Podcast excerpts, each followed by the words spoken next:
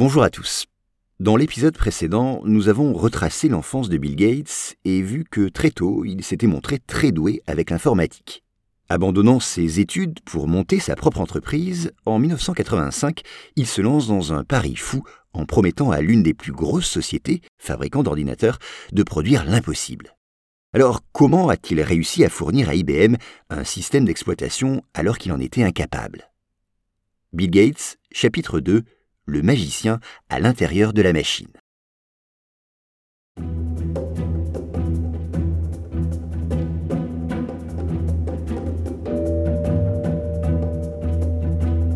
Nous sommes au début des années 80 et Bill Gates doit développer un système d'exploitation pour le nouveau PC d'IBM. Depuis ses 12 ans, il passe la majeure partie de son temps devant des ordinateurs. Mais sa spécialité, c'est le développement de logiciels d'application. Un logiciel d'application, c'est un programme spécifique, comme Excel, qui permet de faire des grilles de calcul, ou Word, qui permet d'écrire des textes. C'est donc très différent d'un système d'exploitation. Ce logiciel système, d'où son nom, beaucoup plus global et qui sert d'interface entre l'utilisateur et le matériel. Bill n'a jamais programmé de tel système. Et en réalité, il n'en programmera jamais. Il se sait parfaitement incapable de le faire, mais il a une idée en tête, une solution. Se servir des compétences des autres. Car oui, il se rappelle avoir rencontré dans sa ville un crack de l'informatique, Tim Patterson. Tim est, comme Bill, un féru d'ordinateur. Mais lui, il passe des heures à construire des machines, des écrans et même des claviers. Son talent impressionne Bill Gates. Cependant, désormais, ce ne sont pas vraiment toutes ces machines faites maison qui l'intéressent. C'est autre chose. Une grosse disquette noire. Car à l'intérieur se trouve un système d'exploitation que Tim Patterson a développé il l'a nommé QDOS, ce qui signifie vite fait mal fait. Alors, pas très valorisante comme appellation, mais Tim raconte Je n'ai pas pris le temps de le fabriquer soigneusement. Mon but, c'était juste de faire un programme qui fonctionne sur l'ordinateur, sans trop perdre de temps.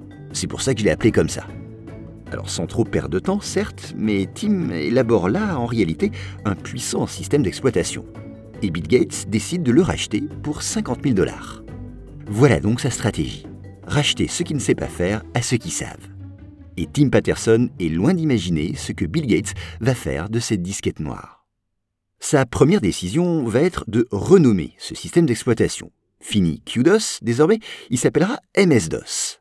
MS pour Microsoft et DOS pour système d'exploitation. Ainsi renommé, il peut le proposer à l'entreprise IBM. Et là encore, Bill Gates va faire preuve d'un grand culot. En effet, il arrive à obtenir que ce système d'exploitation ne soit pas vendu à IBM. Car ce qu'il veut, lui, c'est toucher un pourcentage sur chaque vente de PC. Et après de longues discussions, IBM et Bill Gates trouvent un accord. La société Microsoft touchera désormais 3 dollars sur chaque vente de PC. Bill vient tout simplement de signer là le contrat de sa vie. Car à sa sortie, le PC connaît un succès incroyable. En moins de 3 mois, 50 000 exemplaires sont vendus du jamais vu dans le monde informatique. Le très jeune Bill Gates avait donc raison, l'ordinateur devient un produit de consommation courante. Le succès du PC lui vaut une reconnaissance mondiale. Le célèbre quotidien Times publie son portrait et sous sa photo, le journal titre Le magicien à l'intérieur de la machine. Bill Gates a volé la vedette à l'entreprise IBM. Aux yeux des médias, le représentant de la réussite du PC, c'est lui. Dès lors, la vie de Bill et de son entreprise change radicalement de petites sociétés familiales où on pouvait venir habiller comme on le souhaitait. D'ailleurs, quand on regarde les photos de l'époque, on a l'impression que les premiers employés de Microsoft sont une bande de hippies plus que de salariés. L'entreprise change de dimension. À la fin de l'année 83, le chiffre d'affaires atteint les 100 millions de dollars. Les bureaux ne sont plus sur un seul étage, ils occupent désormais un building entier. Et à partir de cette date, sur les photos officielles, eh bien, c'est costume cravate pour tous. Arrivé au sommet, Bill Gates ne change pas, il est toujours obsédé par le travail. Il ne compte pas ses heures et se consacre à la programmation de logiciels jour et nuit. Alors que pour Paul, Paul Allen, vous vous souvenez, son associé, c'est un peu différent. Lui se passionne pour bien d'autres activités qui n'ont rien à voir avec l'informatique. Il adore la science-fiction, Shakespeare ou la musique. Et contrairement à Gates, il ne passe pas toutes ses soirées et ses week-ends dans les bureaux. Alors Bill et Paul sont amis, mais ces différences de motivation posent parfois problème. Aussi, petit à petit, Bill Gates s'impose naturellement comme le grand chef de Microsoft. Et en tant que chef, il est plutôt exigeant. Quand l'un de ses employés lui dit qu'une tâche lui prendra une semaine, Bill répond Moi, ça ne me prendrait qu'une journée. C'est simple, il veut que les personnes qui l'entourent se dépassent et soient motivées à 100%. Pour lui, rien n'est jamais suffisant. Il est déterminé et en veut toujours plus. Un ancien responsable en communication de Microsoft, Roland Hanson, raconte sa première rencontre. Il dit Pendant quatre heures, il a fait les 100 pas devant moi. Il m'expliquait sur des tableaux blancs comment il allait devenir le maître du monde grâce à ses programmes et pourquoi Microsoft allait devenir la plus grande entreprise qu'on ait jamais vue aux États-Unis. Alors Bill Gates, maître du monde? Peut-être oui, mais avant cela, il doit régler un problème de taille. Et ce problème s'appelle Steve Jobs. Steve est né la même année que Bill, en 1955, et lui aussi a créé une entreprise d'informatique, Apple. En 1984, il lance son premier Macintosh, le premier ordinateur personnel équipé d'une souris. Une véritable révolution. Et ce n'est pas tout, le Macintosh est doté d'une interface graphique, à la différence du PC. Oui, car pour ordonner des actions sur le PC d'IBM, eh il fallait taper des séries de codes. Alors qu'avec le Macintosh, plus besoin de mémoriser ces suites de chiffres. C'est le début des icônes sur lesquelles on peut cliquer avec une souris. Et de fait, à sa sortie, le Mac ridiculise le PC. Il coûte, c'est vrai, 4000 dollars, soit deux fois plus cher, mais c'est un franc succès. Et Gates est omnubilé par cette réussite. Il aurait même dit de ce nouvel appareil, c'est une invention géniale, les gens vont adorer ça. Son système d'exploitation est bien meilleur que le nôtre. Il nous faut absolument en fabriquer un pareil pour toutes les autres machines. Bill Gates sait qu'il est menacé et qu'il doit réagir, vite. Il doit créer un produit tout aussi puissant et accessible. Mais pour ce faire, il doit d'abord percer tous les mystères de ce Mac.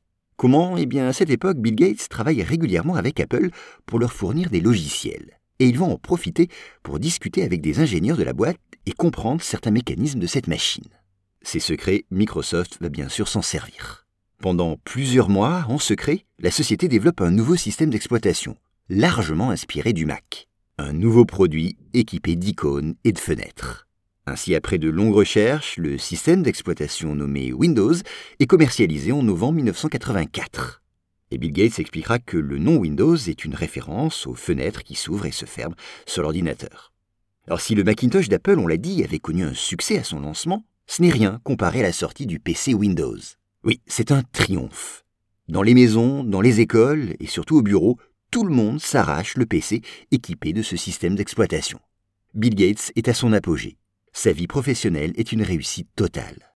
D'un point de vue plus personnel, il entame en 1984 une relation avec une certaine Anne Winblad, qui travaille aussi dans l'industrie du logiciel.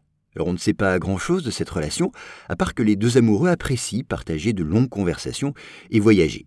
Mais en 1987, soit trois ans après leur rencontre, le couple se sépare. Anne souhaitait se marier et avoir des enfants, mais Bill, lui, n'était pas prêt. La même année, une nouvelle employée est recrutée chez Microsoft. Elle s'appelle Melinda French. Née d'une famille de classe moyenne, Melinda est une excellente élève. Elle est à la fois diplômée d'informatique et de sciences économiques. À noter qu'il est assez rare à cette époque de voir des femmes travailler dans ce domaine, l'informatique. D'ailleurs, chez Microsoft, elles sont très peu nombreuses. Dans la société de Bill, elle obtient le poste de responsable marketing. Alors un soir, l'entreprise organise un repas. Elle est un peu en retard. Quand elle arrive, il ne reste que deux chaises libres deux chaises côte à côte, et elle s'assoit sur l'une d'entre elles.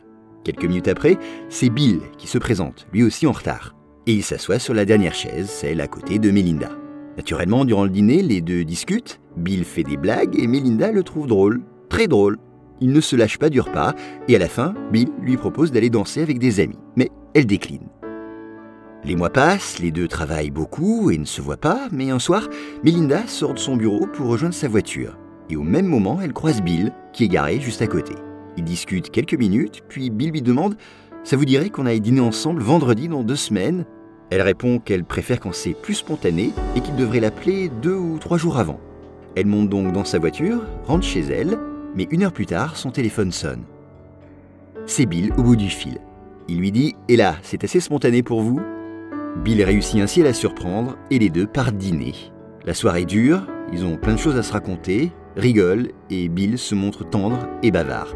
Il se confie même à Melinda. Un dîner qui annonce le début d'une grande relation, une relation qui a marqué les esprits. Car si Bill Gates est respecté pour le développement de Microsoft, il est aussi reconnu pour sa grande philanthropie. Et cet aspect de sa personnalité, eh c'est notamment avec et grâce à Melinda qu'il a développé. Que fera Bill Gates de Microsoft une fois son entreprise arrivée au sommet Et puis, quel sera exactement son engagement philanthropique et les raisons qui lui ont poussé à prendre certainement l'une des décisions les plus folles du XXIe siècle? Réponse au prochain épisode.